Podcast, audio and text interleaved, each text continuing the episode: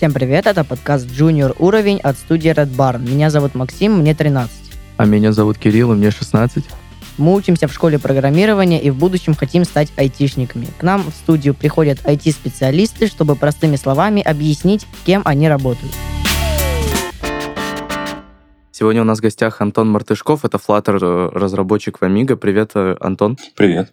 Привет. Давай тогда сразу начнем с вопросов. Антон, э, ты можешь нам рассказать, что такое Flutter разработка и какие особенности есть у Flutter разработки, вот в отличие от какой-то более привычной, на более привычных языках для нас?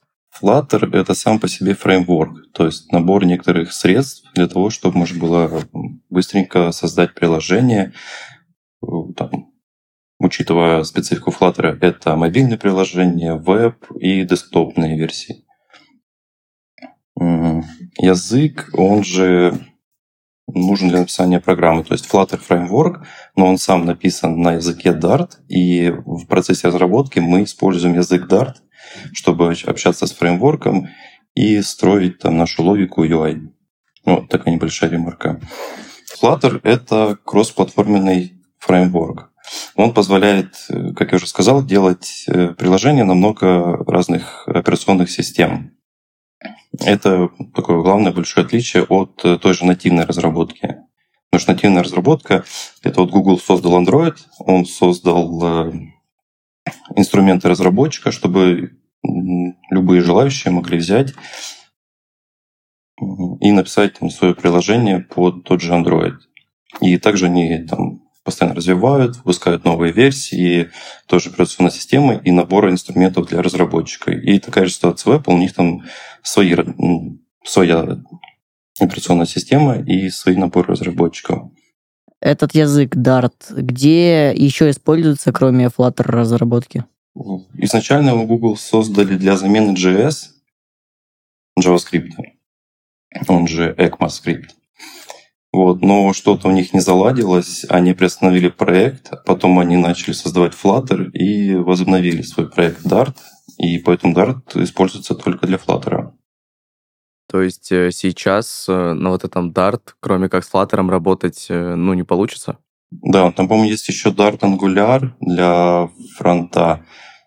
Ну, это очень редко.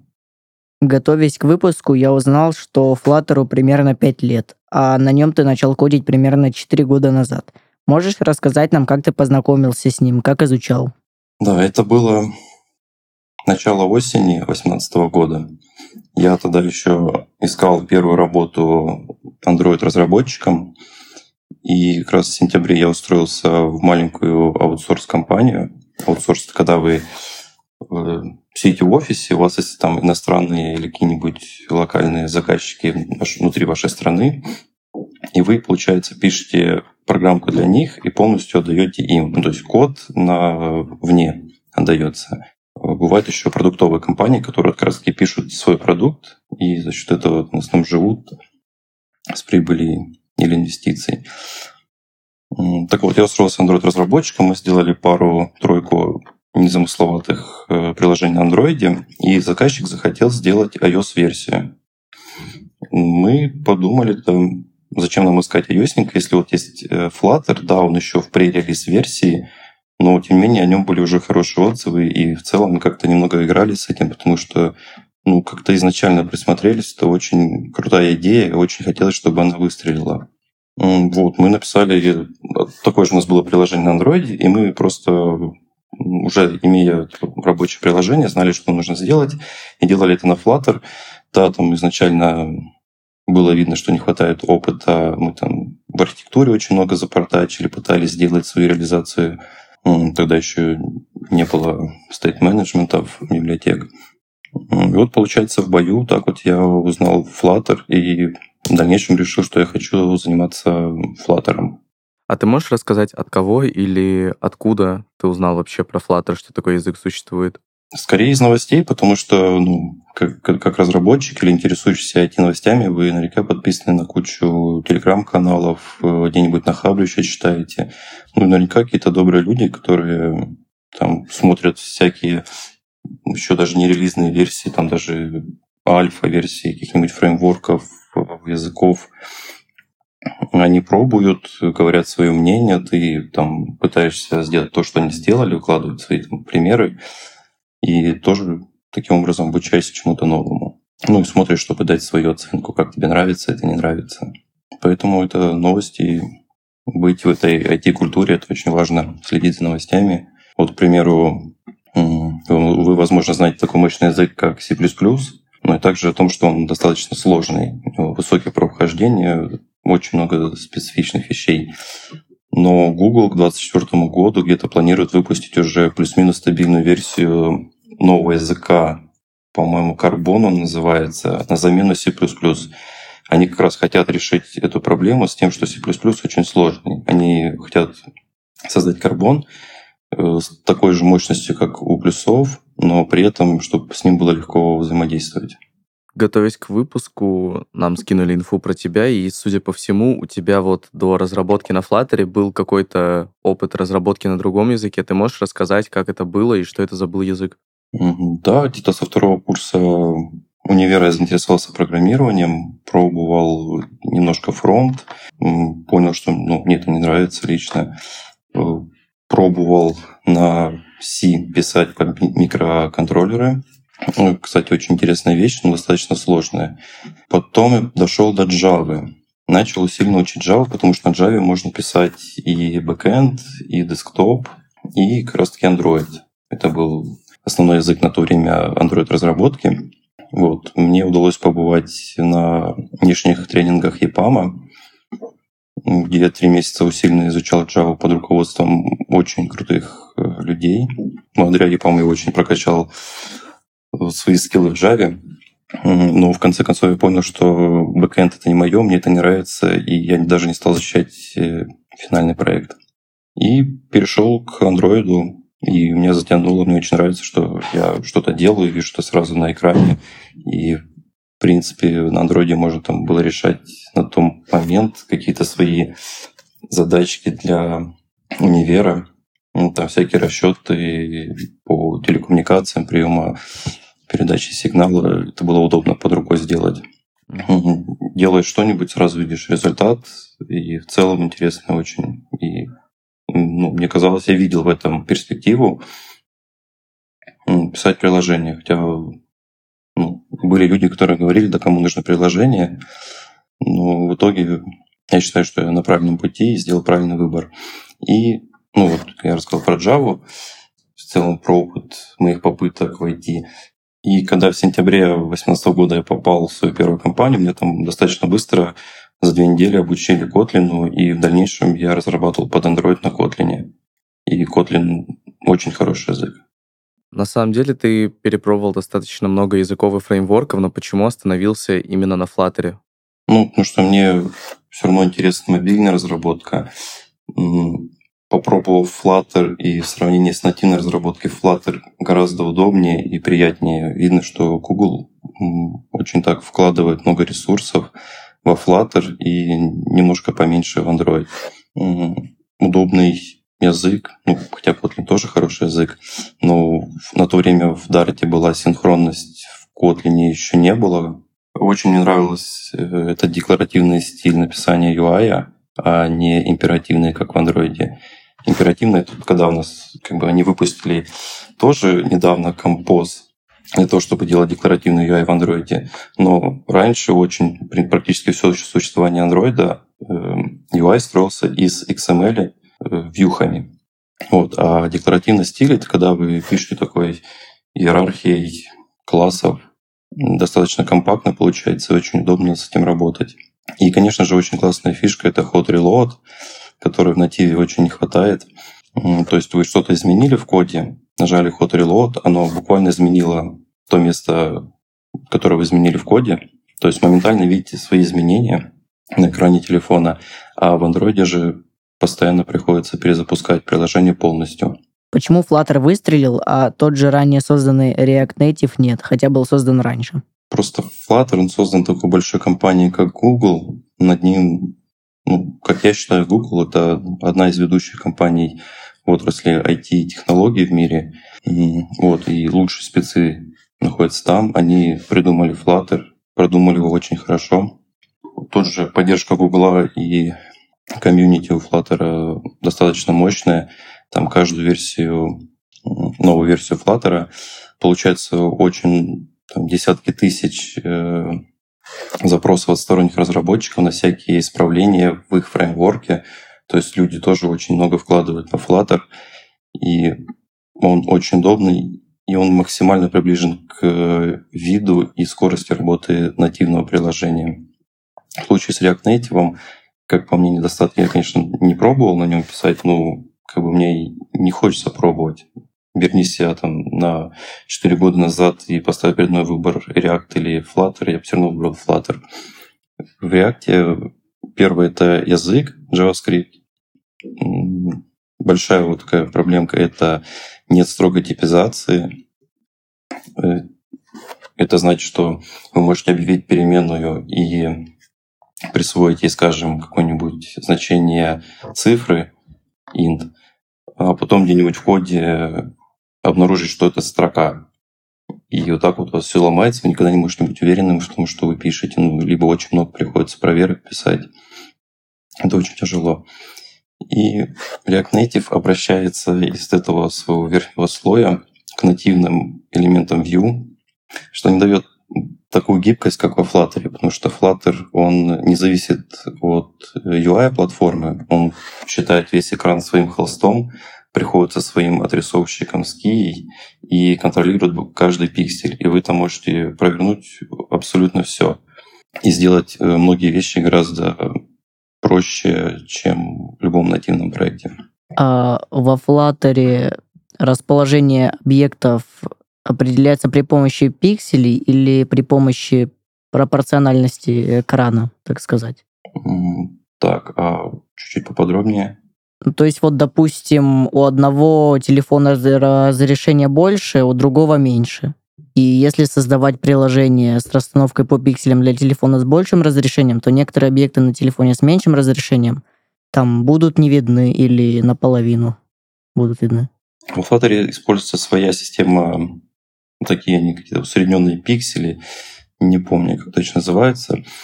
Э, в общем, он сам считает и сам растягивает вьюхи так, как они должны выглядеть. То есть э, и продуктивность э, в разработке UI.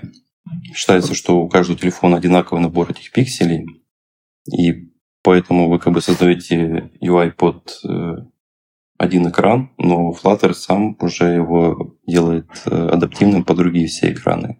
В случае, скажем, с нативной Android разработкой это было где-то 5-6 отдельных файлов под каждое разрешение телефона, и там вот как раз-таки нужно было под каждое разрешение, под каждую вот это вот там ширина кнопки, это нужно было прописать в каждом файлике, чтобы вот на большом экране это было там чуть шире кнопка, на маленьком экране чуть уже кнопка. И это была достаточно такая неприятная штука при попытках сделать нативе адаптив. А как ты считаешь, Flutter стал популярнее, чем э, вот React Native из-за кроссплатформенности или это скорее как э, дополнительный какой-то плюс для разработчика? React Native тоже кроссплатформенный. Просто у Flutter интересный строго типизированный язык. У Flutter это же Google, который его развивает. Плюс э, такие закидки на будущее. Есть же операционная система Fuchsia, которая недавно стала доступна там пока для небольшого количества каких-нибудь э, устройств интернета вещей. И что в будущем на фуксе можно будет писать по используя Flutter. И тоже есть такое вот предположение, что Flutter в каком-нибудь будущем заменит Android. Точнее, ой, фуксия заменит в дальнейшем Android. Но в основном Flutter побеждает э, React Native по скорости, особенно по скорости прорисовки анимации. А скорость во многом важна для пользователей, для тех, кто делают, тех, кто заказывают проекты. Они не согласятся на потормаживающий проект. Ты можешь рассказать, какие перспективы есть во Flutter разработке и насколько этот фреймворк вообще популярен и востребован? В России он пока еще набирает обороты. За границей же он очень популярен. Россия немножко отстала, потому что где-то в 15-16 годах был бум на React Native, и все фронтенщики, те, кто хотели попасть в IT, э, рынулись к React Native. Ну, сейчас э, кто-то продолжает работать на том, в чем он достиг каких-то высот, кто-то выбирает Flutter, кто-то переходит с React Native, а кто-то еще откуда-то переходит. Потому что ну, Flutter действительно хорош. В перспективе я уже говорил про операционную систему Fuxio, дальнейшее будущее.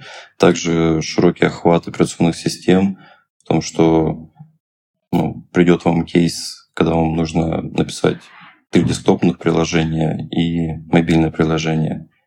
И Flutter с этим справится. И ну, разница между написанием там, десктопного приложения и мобильного будет в некоторых специфичных вещах платформы, которые нужно будет обработать, и в библиотеках, э, они в плагинах э, флаттеровских, которые могут там поддерживать, не поддерживать платформу, но всегда, если чего-то не хватает, можно написать самому.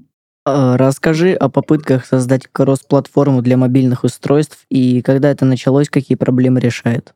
Наверное, первым кроссплатформенным, так сказать, не знаю, фреймворком э, можно назвать Progressive Web Application, они были анонсированы еще до появления Android, незадолго.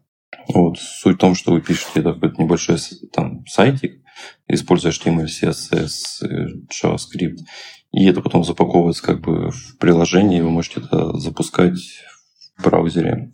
Вот. Но как бы это не дает нам доступа к к многим вещам, так сказать, нативным платформы, там, пуш-уведомлениям, каким-нибудь акселерометром. После него создали Кордову. Там что-то их купила компания Adobe. Э, было очень похоже на Progressive Web Application, но оно прям запаковывалось в нативное приложение и могло общаться с платформой. В итоге проект не набрал большой популярности, с развитием PWA. Он вовсе догнал Кордову, и там пару лет назад проект вообще закрыли, так он был неуспешный. Потом Xamarin э, компании Microsoft. Э, идея в том, чтобы использовать их фирменный язык э, .NET, который используется под Windows, и перенести разработку на мобилке с помощью своего языка. Вот. Проект вышел достаточно нишевым, он как бы сильно не взлетел, но и полностью не завис. Они там даже еще выкатили какое-то обновление недавно, тоже с попыткой еще одной кросс-платформы на своем же Xamarin. Затем выпустился Qt, так называется, две буквы Qt. Вот. Э, изначально это была чисто десктопная кросс-платформа. Затем решили захватить э, мобильные платформы, так как язык разработки C++, а натив, что Android, что iOS, очень хорошо воспринимают э, C++, потому что они сами написаны частично там под капотом на плюсах. Вот. И этот проект тоже не сильно взлетел, потому что C++ сложный язык, и верстать на нем экраны достаточно сложно. Поэтому он занял свою нишу, до сих пор есть вакансии, но очень редко. И есть люди, которые работают на нем. Вот, но также он и не закрылся. Потом был React Native 15 год. Из всех них он э, возвысился максимально. И в данный момент э, вакансий по React Native больше, чем по всем предыдущим сказанным вместе взятым. Но он не получился таким идеальным, как Flutter, можно сказать, из-за уже сказанных минусов. Потом где-то в 2019 году релизнулся Flutter. Вот, это такое очень классное событие для IT-мира, мобильных разработчиков и всех желающих разрабатывать мобильные, десктопные, любые приложения. И вот мы сейчас можем наблюдать, как э, JetBrains работает и уже выпустила в бету свой Kotlin мультиплатформ Mobile, что тоже, в принципе, интересная и перспективная идея. То есть, как видите, все это развивается, плохие решения, как всегда, остаются в прошлом, самые лучшие решения идут дальше. А, ты можешь э, объяснить вот просто, как э, во Flutter вот ты пишешь код э, один, а получается у тебя приложение для двух платформ. Как это работает вообще? Дело в том, что Flutter имеет свою виртуальную машину, с которой он приходит на любую платформу, разворачивается и делает там, что хочет. Та же отрисовка UI, логика, она происходит на Dart. Если чего-то не хватает, но сейчас тоже сложно найти, чего может не хватать в плагинах Flutter, можно всегда обратиться к нативу и получить э, какую-нибудь информацию из натива или какие-нибудь операции провести в нативе. Вот, пишешь э, код в виртуальной машине, которая, ну, даже Java, если вы изучали, Java обрела свою кросс-платформенность благодаря своей виртуальной машине. То есть она работает везде, где работает Java. И, ну, то есть вы установили Java, Java JRE, Runtime Environment, и, значит, на этом компьютере, на этом устройстве вы можете запустить все, что угодно написано на Java. Потому что там есть ее машина, и она дает инструкции своей машине, и вы получаете то, что написали.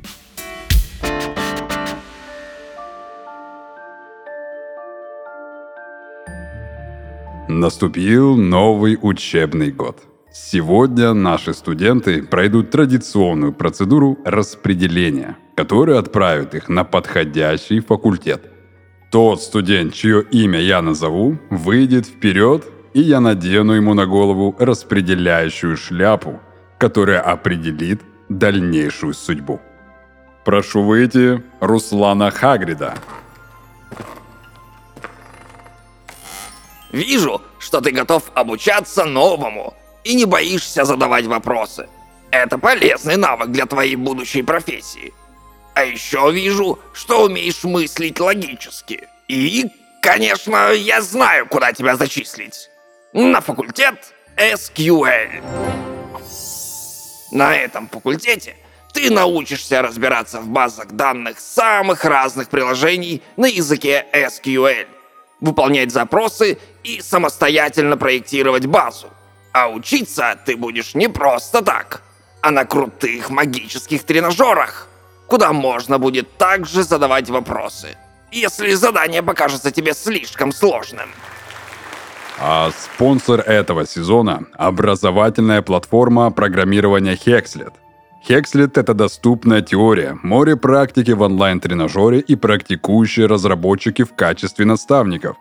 А еще это 30 тысяч айтишников в одном большом комьюнити. В Хекслет убеждены, что научить программированию можно без привязки к языку.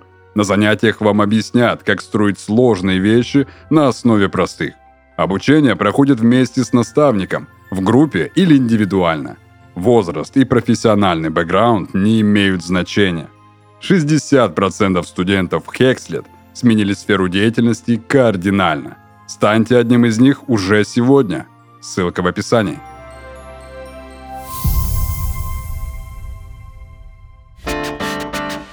Антон, а вот как ты считаешь, вот Flutter-разработчик должен понимать фронт и бэкэнд или нет? Ну, на самом деле, можно поговорить не просто там о Flutter-разработчиках, а в целом разработчике и какие у него должны быть компетенции. Мы в компании Amiga э, стараемся помогать всем расти как э, в его профиле, так, ну, то есть, э, получается, в узкой его специальности, и также охватывать те сферы, с которыми приходит прикасаться. Потому что от этого зависит успешная коммуникация на проекте, чтобы мобильщики могли понимать бэкэнщиков. Бэкэнщики тоже должны понимать мобильщиков и в целом фронтенщиков, кому они дают данные, чтобы они им передавали данные качественные, удобные для парсинга, и не было там каких-нибудь вещей, которые сложно сделать им. Также общение с тестировщиками, с аналитиками, дизайнерами. Все это важно. Не нужно это, ну, если у вас есть желание, конечно, можете углубиться в этом, но нужно, нужно углубляться в конкретно то, чем вы занимаетесь, чтобы быть хорошим специалистом. Но и сфера, с которой вы соприкасаетесь, тоже нужно немножко знать, чтобы вы друг друга понимали и могли, если что, что-то объяснить, донести какую-нибудь свою мысль или подсказать, как сделать лучше. Из твоего резюме мы узнали, что ты отвечаешь за реализацию сложных фич, таких как машинное обучение. А как оно происходит? Чтобы просто это ну, как бы визуально и просто понять, как-то на Ютубе я случайно наткнулся на видео, где человек создал свою машинную сеть и обучал ее проезду по некой трассе. То есть такая трасса, там машинки. Вот видите, что ее там э, первый запуск, машинки развелись во все стороны, поврезались борты. Из всех них считается лучшим вариантом та, которая доехала дальше. Потом все эти машинки, идет вторая итерация, второй запуск. Все эти машинки помнят память, ну, у них записывается память лучшей дорожки прошлого запуска они едут все хорошо, и в следующий раз тоже так же разбредаются, ударяются, и заносится результат лучший той, той, которая проехала дальше. И вот так вот кучей тысяч итераций машина обучается ездить конкретно по этой трассе. Чуть ее измени, нужно будет э, усложнять логику, обучать ее под это. То есть, э, попытался вам пример привести. Вы говорите, что вот нужно сделать машине, говорите, какой конечный результат, и проводите кучу-кучу-кучу этих циклов обучения. И вот когда она дойдет до правильного результата, тогда считается, что она обучилась. А вообще, как ты изучал машинное обучение и для чего оно тебе надо было? Я не изучал машинное обучение, да, там как э, специалист Android, я, конечно, интересуюсь смежными областями. Я знаю, что машинное обучение можно писать на Python, Э, Python достаточно комфортный язык для того, чтобы его попробовать новичку. И также их пишут на C++. Вот взаимодействовал с э, библиотекой машинного обучения я в основном на проектах, где их э, приходилось внедрять в Android или во Flutter. У нас там были библиотеки для распознавания баркодов в одном случае, а в другом случае... А что это такое? Бар баркоды? Что это? Это штрих-коды, дата-матриксы, разные варианты, чтобы а, окей. сохранить э, маркировку товара. То есть вы там берете бутылку, видите там штрих-код. Угу. Отсканировали его, сразу получили его код, который занесен где-нибудь в базу, вы понимаете, что там это молоко, там, там пятерочка какая-нибудь стоит столько-то, срок такой-то. А у нас там идет э, проект по маркировке товаров. Такой большой проект. И поэтому, да, мы внедряли свою ML-библиотеку. Гугловской уже не хватало. Наша очень быстро отрабатывает. Очень все круто. И также наши компании, по-моему, в августе 2021 года практически первыми в России внедряли ML-библиотеку во Flutter. А вообще для машинного обучения есть свой отдельный язык программирования или можно вот э, обучать машину на разных языках? Так как я сам не учил машин, ну, хотя у нас в универе было буквально одна лабораторная, где мы в такой достаточно большой системе для разных технических вычислений MATLAB э, запускали маленький примерчик по обучению сети для вычисления интеграла. Вот. А в современном мире для требований бизнеса машинное обучение пишется на питоне, либо же на C++. Как бы не каждый язык для этого подойдет. Также в резюме написано, что ты производишь оптимизацию потребления ресурсов устройства приложением. Каким образом ты это делаешь? Да, это правда. Мне очень нравится это действие. Возможно, благодаря какому-то опыту нативной Android-разработки. Потому что чтобы сделать хорошее приложение в нативном Android, нужно брать максимально просто старое устройство, либо максимально слабое устройство и писать приложение под него. Если на нем оно будет хорошо работать, не будет подлакивать, то можно быть уверенным, что на всех остальных устройствах оно будет работать хорошо. Вот. И чтобы не упускать такие моменты, есть специальный набор инструментов в Android Studio там для нативного Android. У Dart есть свои DevTools, называется, где вы можете запустить приложение и видеть э, в реальном времени, сколько ваше приложение есть оперативной памяти, скачки вот эти вот, видеть там вот создались объекты, потом пришел сборщик мусора, удалил неиспользуемое, память освободилась, видеть потребление, нагрузку на процессор, на графическое ядро, на батарею. И в Android еще можно, и, и там, и там можно видеть, э, как часто у вас идут запросы на сервер и ответы. То есть, Ты соавтор телеграм-канала по Flutter, это так? да, А, вот э, ты можешь рассказать, как у тебя получается совмещать работу и выпуск э, контента для своего телеграм-канала? И чья вообще это была идея создать такой телеграм-канал э, по Flutter? Идея создателя канала – это, конечно же, наш пиар-менеджер, чтобы мы могли делиться своей экспертизой с другими разработчиками, совмещать, писать статьи. Это несложно, потому что э, о нас позаботились, нам выделили рабочее время, в которое мы можем это писать, нас не будут трогать, потому что мы занимаемся важной вещью, как написание статьи. А Статьи пишутся когда легко, когда нет, потому что все приходится дотошно проверять, стараться не упустить каких-нибудь э, неточностей или где-то даже ошибиться. Ну что кто-нибудь потом где-нибудь повторит за нами, а ему скажет, что это не так. Сложно ли делать контент, находить темы для него? Зависит от тематики, хотя Flutter уже достаточно давно существует, и сложно, наверное, найти тему, которая уже не была освещена во Flutter. Поэтому скажу скорее нет. Вот выбрать из всего того, что есть в интернете, да, вот это сложно выбрать э, что-нибудь максимально сжато и информативно. Ты получаешь какую-то премию, я не знаю, за то, что ты ведешь э, этот ТК-канал? Нет, премии нет, потому что это мое рабочее время. То есть там, грубо говоря, два раза в неделю из восьми часов моей разработки, два часа мне четко выделено на написание контента для канала. Если это будут какие-то сверх э, переработки, больше 8 часов, то да, за это заплатят дополнительно. Ну, как рабочие часы. А, а, вопрос был четко по мне. Не, просто здесь можно рассказать, вот, скажем, есть Android Broadcast, и там же, ну, он крутой Android-разработчик, но далеко не все разработчики являются ну, и, и любят вообще публичность, и им там комфортно говорить на камеру, выступать на конференциях, и поэтому ну, он, по-моему, нанял себе м, ребят, которые занимаются звукозаписью, контентом, ну, ну, качеством видео или звука. И ну, они получают какую-то небольшую долю, потому что большая часть вклада – это его, его контент, его наработки по андроиду, какие-то там его исследования, вот все. Если же наоборот, э, есть студия и есть там какие-нибудь разработчики, которые хотят что-то осветить, э, то там уже, ну, то как договориться.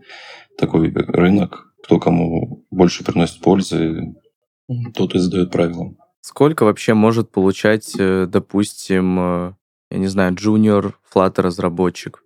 Ну, джуниоры это где-то от 30 тысяч до 100 тысяч рублей. И это зависит в большей степени от компании и от проекта, на котором вы будете. А что касается других грейдов, сколько они могут получать? До джуниора есть э, стажер, трени, который э, ничего, в принципе, не умеет, но немножко знает. Его обучают не на э, вашем продакшн-проекте, а он делает что-то такое внутри, внутри компании, что-то пилит, учится. И он работает чисто за опыт. Не встречал стажеров, которым что-то платят. Метлы – это уже от 100 до 180 тысяч. Ну и все, что выше 200, это синеры, тимлиды.